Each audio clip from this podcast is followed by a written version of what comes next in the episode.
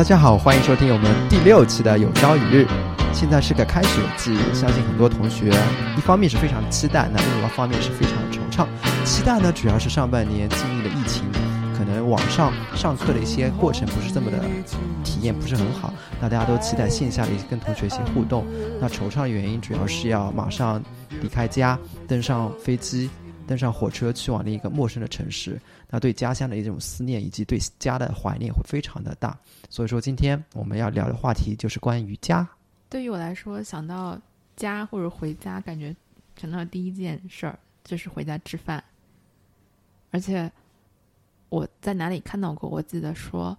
呃，现代人的乡愁基本上都是绑定着想吃什么。就是后面那个是菜名，比如说想吃鱼香肉丝，想吃红烧肉。嗯，然后因为我爸也特别会做饭，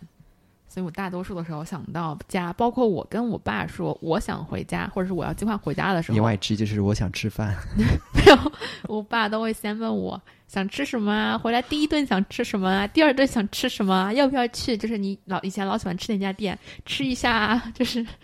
都是以吃的为条件来安排的。嗯哼。那玉林呢？嗯，我对家的印象可能是我跟家离得比较近啊，所以说我现在如果是有一个家的画面，我更愿意说我未来希希望就是家庭有一个什么画面。那我还是希望就是说能够跟爸妈再去嗯出去一趟比较长距离的旅行，因为我记得我们三我我跟我爸妈三个人嗯出去比较远的旅行，还是我小学二年级的时候。去北京那一次，对对对，就是长距离的。大家这个时候可以回到我们旅行的那一期，听听玉林和他妈妈去北京旅游的故事，尤其是去了清华大学后门的故事。然后后来就没有这么长距离的，可能在省内或者是就周边周边省市去旅游，就没有很长距离的旅游。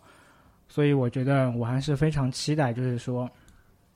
一家几口人可以一起出去，呃，旅行一趟的这个画面。嗯，那我的话，现在提到家，我想到第一个画面是，就家里的老房子，那时候，可以跟隔壁邻居就是洗个碗啊，或者说洗衣服的时候都能聊天的那种状态，不像现在在小区里面，就是基本上是一个人的封闭式状态。我觉得以前那种邻里的那种很活络的氛围，现在是让我非常的怀念。所以说，大家觉得，呃，随着中国经济的发展，对家庭的变化。有从一个 开放的变到封闭的那种环境吗？对，其实我们在说到家的这个话题的时候，我有尝试在网上就搜一下这个关键词，看看别人在讨论什么，或者别人在说到这个话题的时候更关心哪些方面。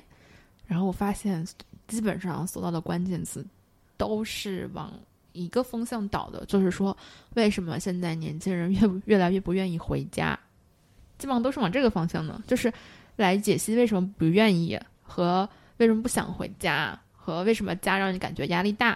好像都是往这个方向，没有说那种就是让我们想到这个词本来觉得应该是温暖的，哎，对，没有往那个方向倒。嗯，所以说网上那些家应该是自己的老家那种意思，不是说年轻人新在一个新的城市里面自己的一个住所，是吧？我觉得“家”这个字还挺难定义的，因为我今天想了一下，“家”对应的英文是什么呢？好像没有一个明确的英文，英文里面的话有 home，还有 house，还有 family，my family，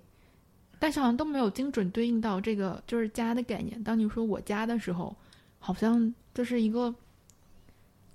在不同的语境之下，它的指向是很宽泛的，嗯，对吧？它很很难有一个精准的定义。我说我家的时候，是说我住的这个房子呢，还是说我认为我的家庭就是？我认为包含了这些家庭成员组成的这个虚拟的这个一个概念呢，还是说固定是指家人呢？就是它其实是一个很很宽泛的指向一个概念，嗯。所以我觉得每个人可能在说我家的时候的这个指向，都是可能会有一定差异的，说不定。所以说，大家对家庭的理理解是什么呢？嗯，因为其实人有两个家庭啊。一个家庭就是你自己的原生家庭，就是你跟你父母之间的关系；另外一个就是你自己的家庭，就是你自己跟你的呃另一半跟你自己小孩的一个关系。嗯，所以说对家的理解，刚才我们可能更多的对家的画面是在一个跟自己小时候那个原生家庭的那个画面来看的啊。但是以后肯定包括，嗯、其实肯定会大家会组建自己的家庭啊。那我觉得可能大家对自己两个家庭的理解就会不一样。所以说，一个是可以选择的家庭，一个是你不能选择的家庭。对，那所以说，对不能选择的家庭，你是怎样的一种投入？和对于可以选择的一个家庭，你是怎样的一种投入？因为为什么就是说，呃，就是一个人愿意去结交伴侣啊，就很大程度上，因为他是要组建另外一个家庭，他会以他理想的原生家庭的一个形象去组建他一个自己选择的一个新的家庭。所以很多情况下，就是说有一句这样的话，就是说你找的那个，嗯、自己的另一半是你最理想的一个父母的那种状态。哎，但是我刚看了一个呃调查，他就是采访年轻人，问他们有没有一个理想的婚姻的样本是自己可以学习的。然后呃，受受采访者就大多数都是苦苦回忆，但是想不出来任何样本是一个理想婚姻的样本。他们想出来的基本上能够想到的参照的这些样本，全部都是说哦，我希望不要成为他们这样的样本。对就他们好像就没有一个人能想出来自己在生活中见到过什么理想婚姻的样本似的。但其实就是看到这个问题的时候，我也想了一下，然后我其实有的，我觉得这是我们楼下的邻居，就是我们楼下有一个邻居，他这个男男男主人吧，这家男主人他应该是呃银行某银行的高管，然后是被调到杭州来，嗯他不是本地人，然后他老婆呃年纪都比较大了，两个人。然后这个女主人呢，她应该是陪她老公调到杭州来之后就不工作了。嗯，我觉得他们两个其实都已经接近快退休的年龄了。然后那个女主人会每天，呃，早晨陪那个男主人走路上班，走到他们公司去，因为他被总部调过来的话，他这个在我们家这块租的这个房子其实是离他们那个银行的总部非常近的。嗯，每天他会陪他走到那边去，然后他自己走回来。然后下班的时候，他会再去那个银行去接那个男的，再陪他去走回来。好有画面感。对，然后我就经常会碰到他们两个每天就这样慢悠悠走在路上。然后有的时候我早上开车上班，就会开车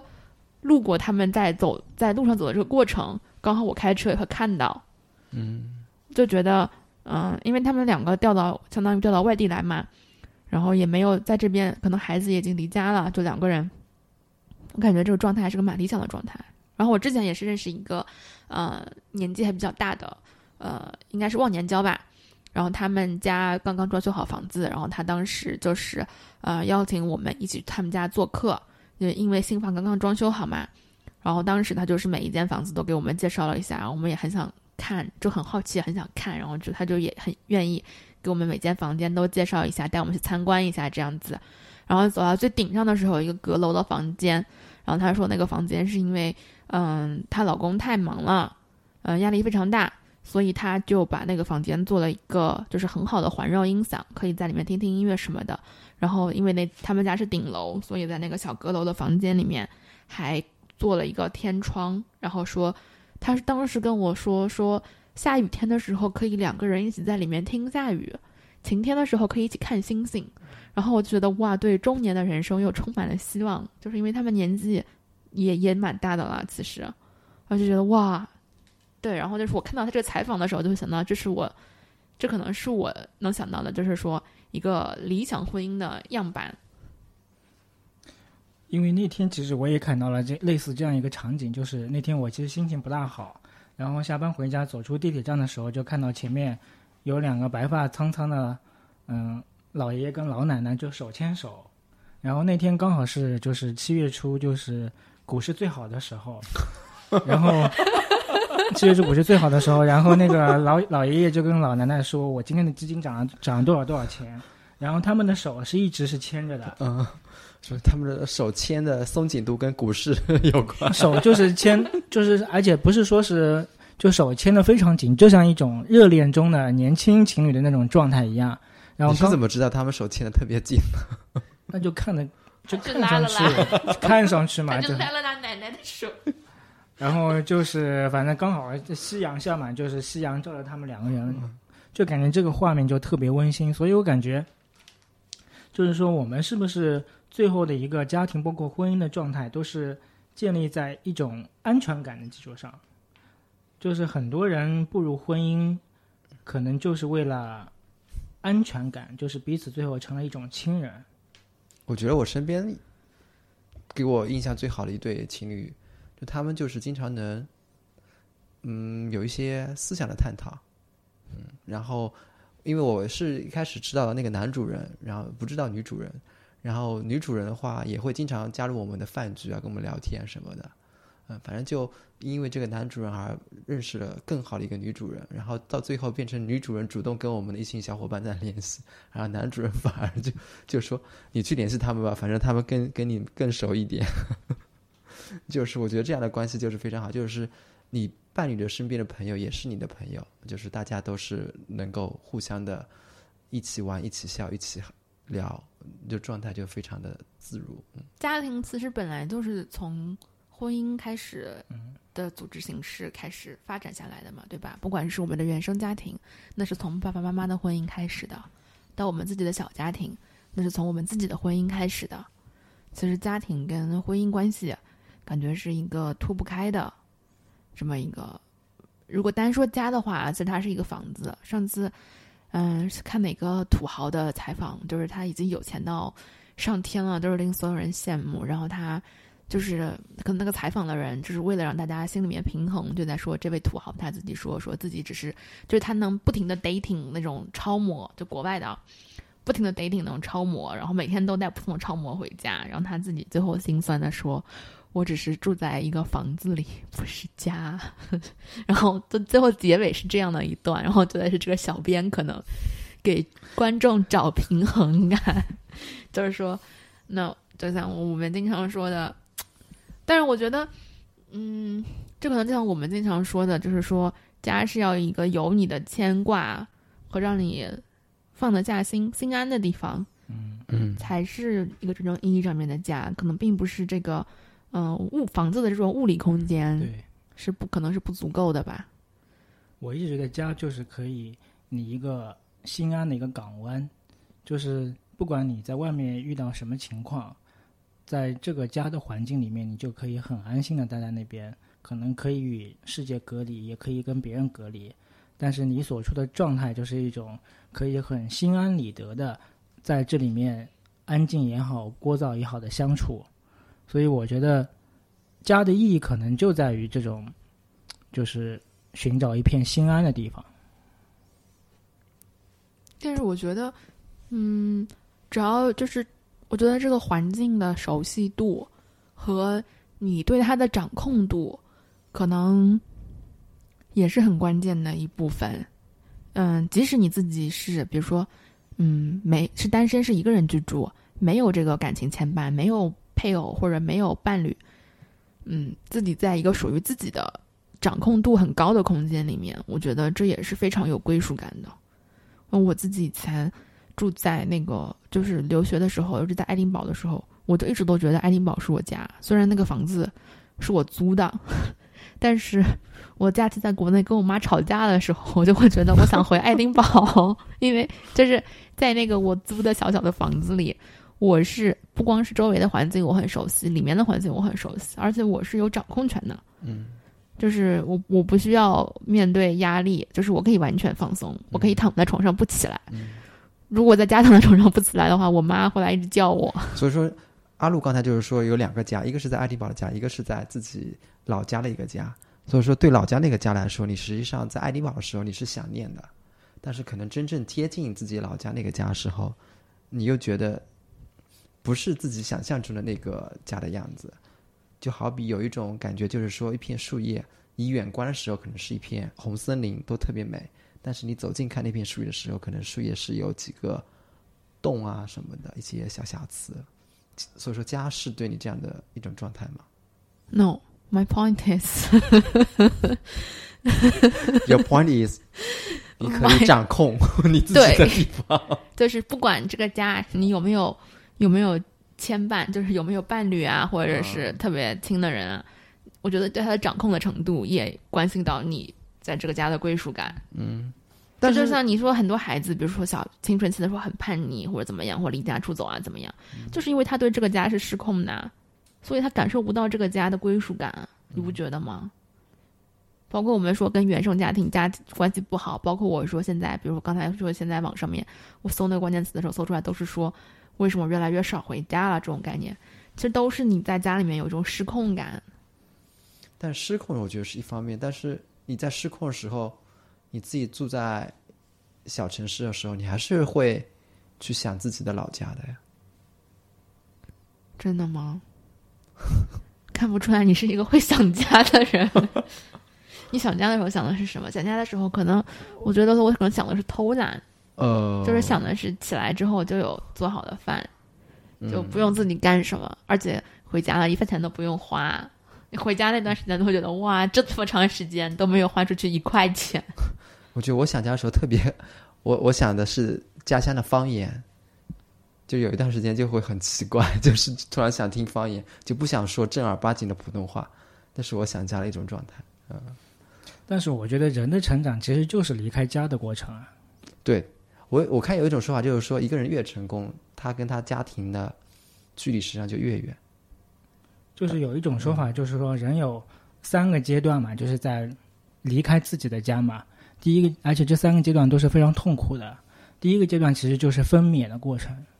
就是他从自己妈妈子宫的家里面脱离出来，成为一个独立的生命啊。这个时候，就其实不管是妈妈还是他自己，都是充满了痛苦的一个状态。第二个阶段其实也是比较痛苦的，就是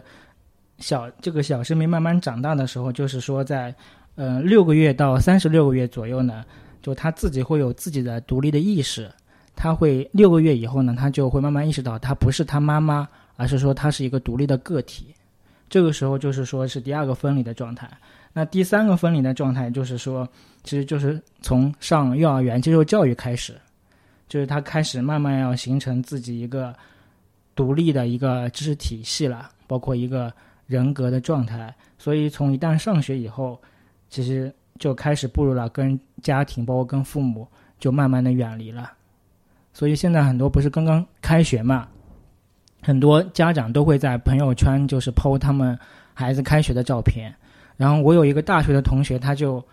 拍了一张照片，说他小他儿子开始上小学了，然后他儿子好像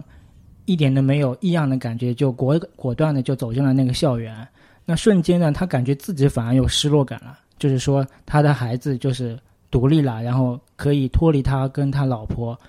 独立的去走上人生的一个阶段，所以他就觉得自己反而很失落，就感觉儿子慢慢的远离他了。所以说，我觉得其实人成长的过程就是他跟他家里原生家庭脱离的一个过程。你说的这段让我想起了一个给我印象特别特别深刻的纪录片，就是。大熊猫的妈妈教大熊猫宝宝爬树，然后爬了好久啊。大熊猫妈妈一直在底下很耐心的教宝宝爬树，那个小熊猫又怎么都爬不上去，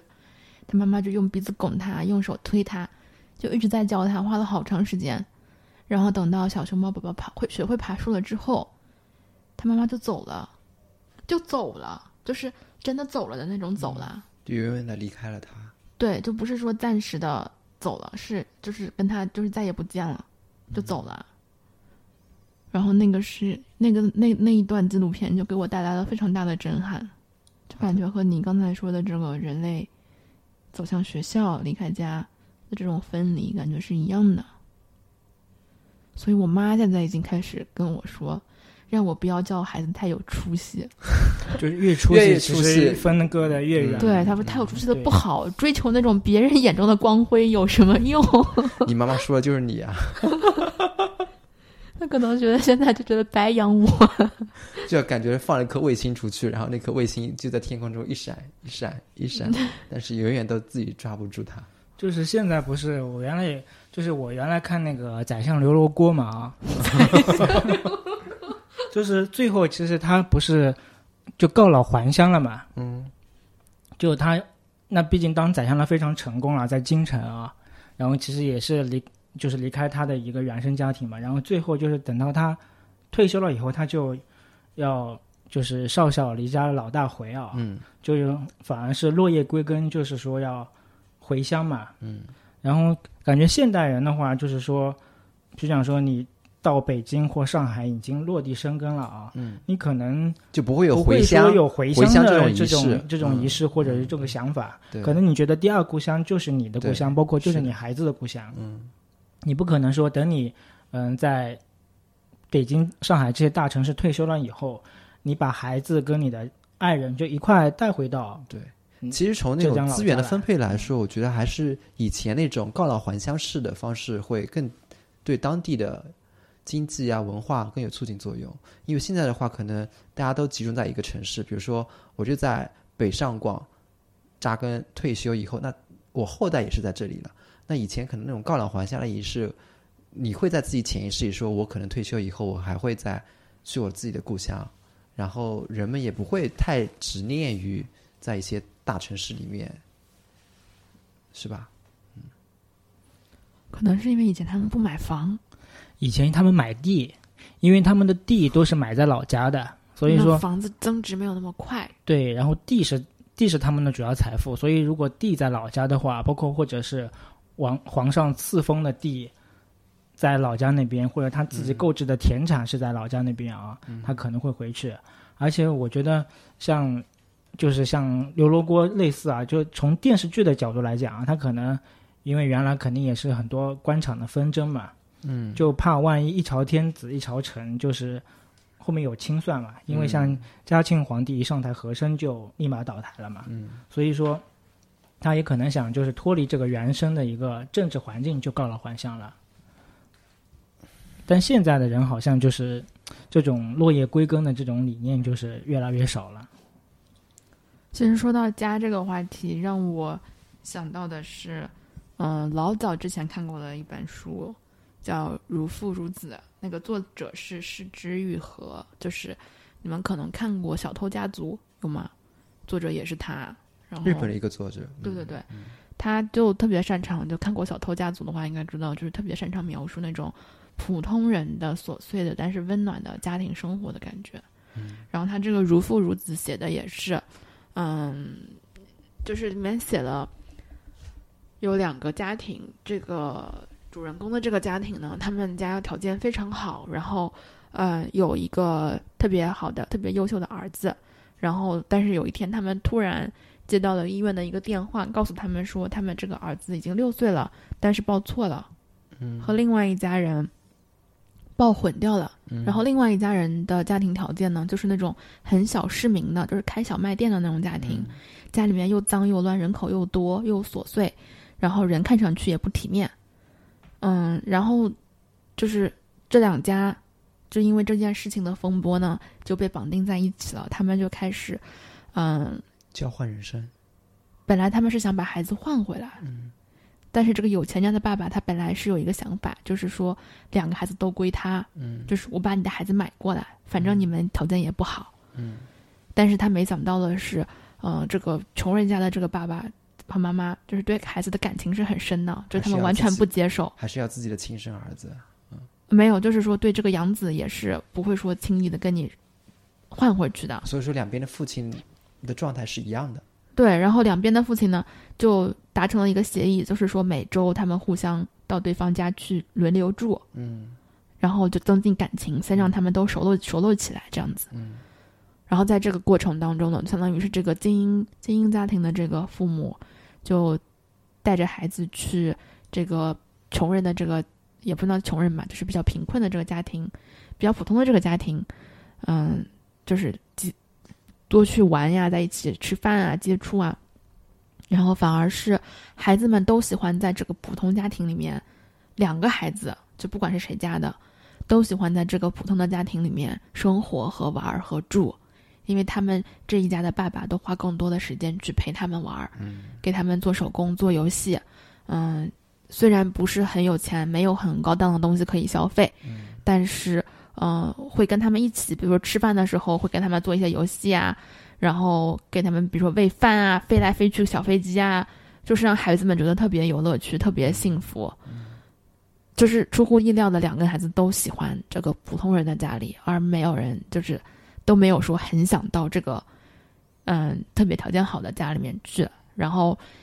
这个，然后这本书可能讲述了这个爸爸，就是这个比较有钱的这个爸爸，在这一个过程当中，他自己他自己对自己内心的审视，因为他其实从小也是成长在一个精英家庭的，就是他的父母对他也很严格，嗯，也从来就是他也没有过那样，就是普通人家庭的那个爸爸那样过的爸爸，实际上怎样给在陪伴中给孩子更多的对，甚至甚至在这个过程当中，他都开始羡慕，就是说有这样一个爸爸小时候，我有这样一个爸爸，那该多哎对好啊！嗯然后所以他就说，当当你当你在凝视你的孩子的时候，你也在被你的孩子凝视。嗯然后就是，所以他这个题目叫“如父如子”，我觉得写的也很好。然后他整个小说就是那种笔触非常细腻，讲的就是描写一个普通人的生活家庭，描写的非常琐碎，但是又是跃然上纸，你看到那个画面。所以在我们聊到家这个话题的时候，我就突然想到，就是说，可能在我们每一个人心中，都是那个更琐碎、更乱、更有烟火气的家，更像是一个家本身，就像在这个书里面的这个普通人的家。而这个更精英家庭更一尘不染，更守规矩，更爸爸不许你做什么事情，那个孩子就是来跟爸爸提什么要求，包括提这种“爸爸你陪我玩啊”什么这种要求的时候，都要小心翼翼，在心里面打个草稿才敢提。嗯，就是这可能就是说，并不是一个我们心中理想的家吧。所以我想到这个主题的时候，我就经常想到这本书。接着刚才阿路的话题啊，就是说，假如自己是被报错的啊，嗯，就可能你是另外一个家庭的孩子啊，我觉得可能大部分的孩子如果呃知道，假如说自己被报错的啊，包括他已经嗯成年的这个状态，我觉得大部分的应该不会愿意再去交换他的一个人生。呃，我觉得对我这两个孩子六岁，他们还没有掌控权。我就是我觉得不管六岁与否，如果换成是我的话，我觉得我我肯定会知道，我同时拥有了两份父爱。我觉得这是一种幸福啊，因为哪怕是不管条件怎样，我觉得双方的父母肯定都会来关注我的，因为这是他们共同的一个要接受的一个事实的呀。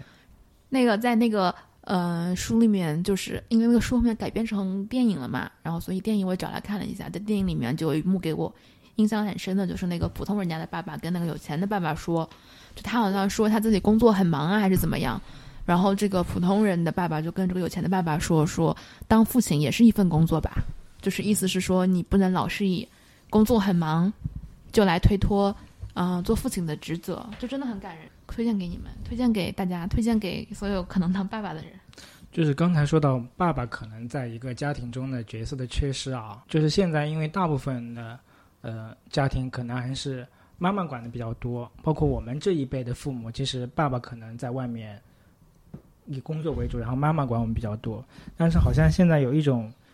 分析啊，就是说有一个叫俄狄浦斯期，一看就是你刚编的。来，接着说。俄狄浦斯基就是一个，呃，就是会有一个恋母症跟恋父症的一个状态啊。他说，就是说小时候的话，男孩就是自然的会有一种恋母倾向，嗯，然后还会有一种嫉妒父亲的这种倾向，为什么会嫉妒父亲？因为同性相斥嘛。然后女孩子呢会出现恋父倾向或者嫉妒母亲，然后他们呢都是希望取代同性的父母与异性的父母建立一种比较亲密的关系啊。那如果是这个时候，如果是比方说是一个呃儿子的话，如果妈妈就是父亲的角色比较缺失，然后这会就加强他跟妈妈的一种亲密的状态，所以会让儿子知道妈妈其实更在乎他，就是爸爸可能会疏远他，所以可能如果爸爸的爱更胜于妈妈的话，那你们孩子就会更加发展出一种俄狄浦斯情节，所以他会更加依赖于异性的父母。我觉得小孩子应该都很聪明的，谁谁谁陪伴他时间多，跟他玩的开心，他就是想跟谁在一起就久一点。我觉得这跟可能同性相斥、异性相吸没有那么强的必然性吧。但是我觉得还是有这种关系的，就是可能大部分啊，儿子确实跟妈妈会亲，然后女儿会跟爸爸就自然而然的会一种更亲的一种状态。那我觉得是可能父母在，比如说你生了一个儿子的时候，父亲对儿子的要求就已经自然而然就体现出来了。嗯，可能也小孩我觉得这个可能是多方面的因素，结合不是小在一起的，孩自己的一个原因，很难这样单独的嗯从性别嗯上面进行归因。嗯可能还有就是家庭本身，我我有认识很多生生儿子的爸爸，他们都会对儿子很凶，对，就就就动不动就会说，就什么东西，会起范儿，就是孩子应该就是打，儿子应该就是骂，反正他们就会嗯动不动，首先他们就会觉得，嗯、男孩子是男子汉，就是你不能就是意思是撒娇或者哭，嗯。然后他们就会特别烦自己儿子撒娇或者哭的这种行为，嗯，然后嗯，反正我认识的爸爸对儿子我都觉得挺不好的，就是从小就对他们挺严格的那种感觉，就好像从小就要培养出来那种男子汉气概的感觉。其实说到家庭啊，我觉得还有一个仪式，就是可能南方会更普遍一点，因为南方逢年过节都会有这种祭祖这种仪式，就是非常有仪式感。我觉得这在我小时候就印象里也特别深，就是会烧一桌菜，基本上十个菜放在四方桌上，然后要点上蜡烛，点上烟，然后拜一拜，磕磕头，然后叫一叫天上的神仙，四面八方的各位这神仙叫祝福。祝福。嗯，嗯，对，就是来家里吃个饭。现在还有啊，对啊，现在也尤尤其是最近也有七月半、八月半，最近的节也特别多。就是，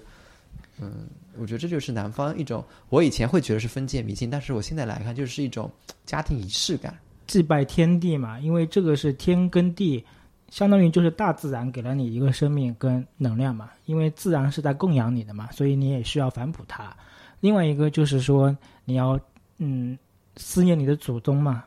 就是因为有了你你的祖辈们，所以才有了你的生命。嗯，所以我觉得很多时候就是现在也不是说一种家风的一种传承嘛，就是其实这也是一种传承，就是说你要呃思念故人，就是说通过一种血脉的传承啊，来影响到你的后一代，就是说有些家风啊，包括一些好的品德啊，是要传承下去的。嗯，我觉得这也是一种嗯，就是一种传承的一种教育。你们说的这些都是我最不愿意参加的活动。有年轻人愿意参加这种活动吗？你们这些老年人。我嗯，好像之前是在那个哪里看到他说有一个，也是最近看到的一个调研，说，嗯、中国的家庭变革，近些年的变革是一个从大家庭走向小家庭的，过程，嗯就是以前我们像以前你看小的时候看电视剧，什么《大宅门》啊，这种嗯都是演的是这种一个大家庭里面纷杂的这种关系，比如说好几口、好几个孩子。那随着到我们嗯小的时候，已经进入了独生子女时代，那就是标准的三口之家。然后最近一段时间，我就是陆陆续续在国内出去旅游，给我最大的感觉就是国内的家庭规模出现了新的变革，就是你去酒店，它会有各种，它会在订房的时候出现各种，呃，加床啊，或者家庭房啊这种选择，包括呃两个小朋友的床，他都是嗯、准备好的，就是他会直接问你是否需要啊，就这种，嗯、在我。在我的概念里面，我还停留在那种就是一家三口，就是一家三口，这是一个固定数量，但现在已经不是了。以前我是觉得去国外的时候，嗯，会经常看到就是好几口之家。现在觉得我们中国的这个家庭规模也是出现了越来越多样化。这个这段时间让我觉得还还挺特别的，因为从这个家庭规模的扩大上面的话，其实也意味着，就是说家里面很有可能有一方要放弃社会角色，回归到家庭了，因为家庭规模变大了，家庭的家庭内部的工作量更需要有人去照料。然后前两天，这两天，这两天，对，就这两天正在比较关注的一个 topic，就是在嗯、社会主义的语境之下，女性在社会里和在家庭里的角色的割裂。然后我觉得这个就写的特别有意思，就是嗯、他就其中这些研究，他其中就是说到了嗯、社会主义，这马克思主义的女权主义一直都是嗯、推崇女性走出去。你看，像我们嗯、早几年改革开放之后，我们向女性开呃改革开放之前吧，我们向女性喊的那些口号，就是呃社会主义社会主义初期的时候，我们喊的那些口号都是什么女性能顶半边天，嗯，男人能干的什么女子也能，嗯就是这种口号。但这种口号都是在给予女性同等的劳动量和呃实行劳动的权利的同时，并没有赋予女性任何权利和地位。它只是在呃你能做一样的劳动，你能做一样的生产的前提之下，呃，来让你们实现性别平等的。而且他也提到了说，在这个社会主义的女权主义的这个语境之下，它其实是刻意的有把。呃，社会和家庭就是大的社会层面和小的家庭层面做了分割的，它其实没有，嗯，对小的家庭层面的这个权利做任何中间的调节，包括比如说，呃，社会上面同时同步还流传的标语有“男主外，女主内”，嗯，所以就是说，在小的家庭里面留下的这个权利的关系。是传统的不变的，但是在社会大语境下，它实现了一个女性可以走出来的这么一个，为了建设社会主义，呃，它解放了女性的劳动力，让他们走出来了，参与到社会建设中去了。所以在这两年，我们看到迅速的这个性别不平等的再次回潮的原因，就是我刚才说到的家庭的规模的变化，让社会主义语境之下的女权平权在。社会大面的这个语境之下不再存在了，因为他家庭更需要你，所以他会让你更回到家里去。因为我为什么觉得就是解放初期的时候，就是特别宣扬那个女性解放啊？其实我觉得这一个侧面反映出来，其实它不是真正意义上的女性解放，而是解放了女性的生产力，就是因为当时缺乏劳动力嘛，所以需要男女。都对，无论男都参加生产建设，嗯、对，所以这个时候就是说，女性从生产力的角度，她可能，嗯，就是跟男性平权了。她虽然可能在同工但不同酬，可能做相同的工作或相同的工时，但可能比方说钱跟男性比稍微少一点，但是她是可以出来工作的。但是现在呢，可能劳动力市场反而不是那已经饱和了，其实不需要这么多。生产力的情况下，对对对，而且家庭的话，其实家庭内部包括你刚才说的，可能越来越多的二胎、三胎啊，包括更注重孩子的这种教育啊，嗯，所以可能就是要把这种生产力又 返回到家庭的生产过程中去了，就是从社会的生产转移到家庭的生产。非常不好意思，我又要把话题，我总是跑题跑到这个我关注的话题上去。但是事实上，在家庭的生产力不叫生产力，在家庭的生产力是一种没有收入和不流通的生产力，因为你在这个家里面的付出、劳作、时间和精力，只有在这个家里面会评级，而给你评级的人是很可能就是给这个家庭带来财富的人，比如说你的丈夫。但是你的丈夫的收入、工作、劳动、职位。在社会上是可以流通的，它的价值它是有个社会价值的，而你在这个家庭范围内的这些劳动是没有社会普世价值的，这个差距其实很大的。对，这个差距是比较大，但是我是觉得，如果当然我只是从这个侧面想说，就是说为什么我们看到好像说最近最近几年或者最近我觉得两三年就特别明显的会觉得这个嗯性别问题。回潮了，就是它倒退了。那可能很大一个问题就是说，以前，嗯，就是号召我们的走出去，现在不用你走出去了，那就把外面的这条路给你切断了。而以前对家里面的这个权利关系，其实就没有做过调节。那现在让你待在家里面的时候，你就又回到了这个腐朽的权利关系里面去了。其实我是觉得，也不是说是腐朽吧，就是说看你家庭怎么。家庭怎么分配这种工作吧？就是让你从一个家庭出发，是让谁？那你分配社会工作还是分配家庭工作？对，嗯，初期的时候都是这样说的。嗯，就是一般夫妻，尤其是有一方，比如说女方选择回家，嗯，初期的时候大家都是这样说的。尤其是男方会承诺说啊，我一定会养你的，而且一般都是男方有一定经济实力，真的是能养得起的那种，女性才会放弃工作回家，对吧？初期大家都是这样达成协议的。如果初期就跟你说我以后不会认可你的劳动的，那谁会 回家呢？对，所以说这也是为什么很多就是全职全职妈妈啊，好像是说从出轨率上面，全职妈妈的出轨率会更加高。所以就是就是说出轨也要看质量的，出轨率高又不一定质量高。对，那个所以那个好像日本就有一部电视剧，就像讲女性就是全职妈妈，就四点半以后她的生活是怎样的，呃，就下午两点到四点半这个区间段生活是怎样的？疯狂出轨吗？对，因为你有那么多鬼可以出吗？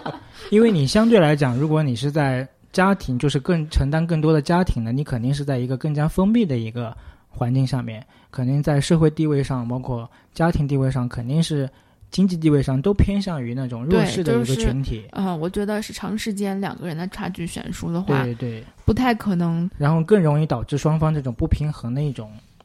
状态，包括人的见识、意识，包括对社社会一些问题的理解，都会产生偏差。我这么说吧，我觉得很简单啊。我觉得就算我是一个女的，如果我老公在家里面什么都不干，无所事事，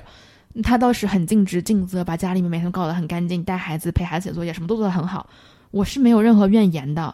但是我如果在上班的时候，或者在其他的什么地方碰到了一个又就是说又形象好、气质佳，又有社会地位，又有能力，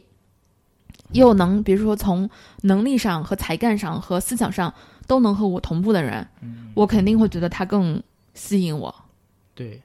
我不会觉得，我会觉得我老公虽然挺好，挺让我满意的，但是我并不会觉得他有什么吸引力。所以说，如果一方面如果男人不敢把这个话说出来的话，我可以替他们说出来。我就觉得我不会的，我就会觉得外面那个人更有吸引力，充满了吸引力，这太吸引人了。家里面那个人，我只会觉得哦，谢谢你，嗯就是我挺感激就是很的。感恩的一个状态。对但是当他慢慢慢慢变成一个黄脸婆，或者是这种外在的这种吸引力越来越弱的时候，对呀、你就会发现，可能外面的世界就更加精彩了。对呀、嗯，我会这么觉得的。所以我觉得男人有同样的感觉也是必然的。所以我就觉得这个，那我们既然今天说到家嘛，那我就算打个擦边球，就是回家、回归家庭的这种对于女性的这种号召，其实是有很大的损耗的，或者说不确定性还是蛮大的。就是我最近也感到一个非常奇特的现象啊，就是我们中国人，比方说跟美国人比较的时候，我们会说我们中国人注重家庭，然后说美国人或者外国人不注重家庭啊。没有，我觉得外国人更注重家庭啊。你像那些我觉得中国人超不注重家庭的，尤其是像我爸他们那一代。对，就是但是我们自己自认为就是感觉中国人是很注重家庭，他们那个家庭是在呃大家庭，就是你们刚才说的那大的家种祭祖的活动，嗯家族就这种活动很重视。嗯就落叶归根，就认祖认认祖就是这种什么过年啊、祭祖啊，和嗯我觉得他们的在乎家庭，其实就是传统意义上的中国人在乎家庭，是说在乎自己爸爸妈妈家。那这就回到中国的孝道上面了，对对对，就是孝的这个成分吧。所以我就是感觉就是和自己的小家庭没有半毛钱关系。就是非常奇怪啊，就是像现在那个特朗普出来竞选啊，嗯他们就是一个大家庭出来帮他竞选，嗯，包括他连他的儿子的那个准儿媳妇最近不是比较火的嘛，就是扯哦，他那个讲话太搞笑了扯着，嗓门去那个的，就是连他的不知道是来准儿媳妇长脸的还是来丢人的都。会那个出来帮他竞选。不懂政治的人以为是来砸场子的。但是那个反观中国啊，中国的领导人出来，他是很希望就是说撇开自己的家庭，或者是让自己的家庭隐藏在后面的。哎，最近那个 Michelle Obama 开了一个 podcast，而特别火，现在是美国 podcast top one。哦吼，然后我其实之前在那个呃奥巴马竞选的时候，一直都觉得 Michelle Obama 完全是给他加分的，就是给他加分加的太厉害了。Michelle Obama 就是他的几次演讲，如果你去找来看一下的话，一直都是用一种非常嗯、情绪稳定。呃，立场非常稳定，非常有韧性、有力量的那么一个女性的发言的角色。然后她在这个呃演讲里面，因为她是帮助奥巴马参选嘛，嗯她就讲了奥巴马是如何做一个父亲的，嗯，他是如何做一个丈夫的，从细微之处来对展现他的总统之道。他是如何在家里面关心他自己和他的女儿的，嗯他是如何待人接物的，他是如何对待他女儿的朋友的。哇，那个就是我其实本人对奥巴马至今为止也就是中立，没有什么好感。但是那个听完了之后，你就会觉得，真的就是被圈粉，就是给他拉好感拉的太多了。就是当当一个人那么有条理、那么稳定的、那么嗯，怎么说，就是也不能叫稳定，这叫什么？语气就是那么有力又平稳的那种语气，跟你讲述他是怎么关心家庭的，怎么为家人做事情的，怎么在为国家日理万机的细节当中又不忘参加女儿的，比如说第一次什么什么比赛的，我就觉得真太圈粉了，就觉得这个家庭完全加分。所以我觉得从就是说不同的政治政治领导人，包括领导人的家庭，就对外的输出这种价值观啊，对啊，就很很明显的感受到中国跟外国这种家庭的观念。包括怎么样平衡家庭跟工作的这个关系，就是非常有明显的差距。就是中国希望一个舍小家为大家，嗯，就是他放弃了很多家庭的，包括目前抗疫的很多英雄啊，都是不顾家里的一些什么孩子发烧。舍小家为大家，其实是在改革开放，也不是改革 社会主义初期，嗯，给女性的一个口号。就是让女性放弃家里面的那些，就是嗷嗷待哺的，从家里生产力转换为社会生产力。对对对，当时是给女性的号召女性的一个口号。所以说，中国人呢，就普遍意义上面呢，你的一个好官就是好的公务员，就可能就是要舍小家为大家，然后在工作上面日理万机。就是可能现在还很多人都接受不了，比方说一个公众人物的一个老一个妻子，然后对外宣称。我的丈夫怎么样？就是培养自己的小孩，所以我觉得从最近像特朗普的这种竞选的竞选上面啊，就感觉中国人，包括中国人对这种，因为中国人是喜欢大政府的嘛，大政府就政府承担的责任越大，然后他可能政府官员应该也牺牲越大。哎，现在有一种新中国式的逼婚，中国式的生小孩，中国式的买房。就是你什么环节都要经历，好像说，就是感觉就是家庭的那种比较的单一化，就是为什么大家不能迎迎接一种更加多元的一种家庭的方式？因为你妈觉得你过得不好，嗯，如果你没有的话，就是呃，我觉得很大一部分的问题是在于，就是妈妈总觉得你是她的一部分，嗯。那在我看来就是这样子的，比如说我的一些荣誉，我妈会觉得特别开心，但是很多时候我会觉得他那个开心不光光是单纯的为我开心，她她觉得自己特别光荣。对，因为你是那他为什么会觉得光荣呢？这东西跟他半毛钱关系没有。对，他就是觉得这是他的荣誉，嗯，他能 share 我的这一份荣誉，嗯，所以他其实把我当做他的一部分，嗯，包括比如说我做一些什么特别丢人的事儿，他就觉得不能让别人知道，丢他人。那你说关他半毛钱事儿，他又没做错，就算道德败坏，那是我道德败坏，但他就会觉得他丢他人，嗯，他其实就是一直把我当成他的一部分，所以我的成功和失败和过得好不好，比如说有没有买上房，他就仿佛是他有没有买上房一样的，他没有觉得说我在这样的环境里面我能自洽的活得很好就行，只要他觉得你不好，他就觉得嗯不是不行，嗯，好啦，我们呃应该是前两天了。在那个小宇宙上面，看到有小伙伴们开始给我们留言，让我们非常的激动。因为在此之前，我们一直都是属于一个自嗨的节目。然后谢谢大家和我们互动，我们给了我们更好的动力，继续把这个节目坚持下去。呃，那我们今天就聊到这里吧。然后也希望大家呃喜欢我们的节目的话，可以继续在各个平台上面积极的和我们互动。在小宇宙给我们留言，我们当然都会看到的啦。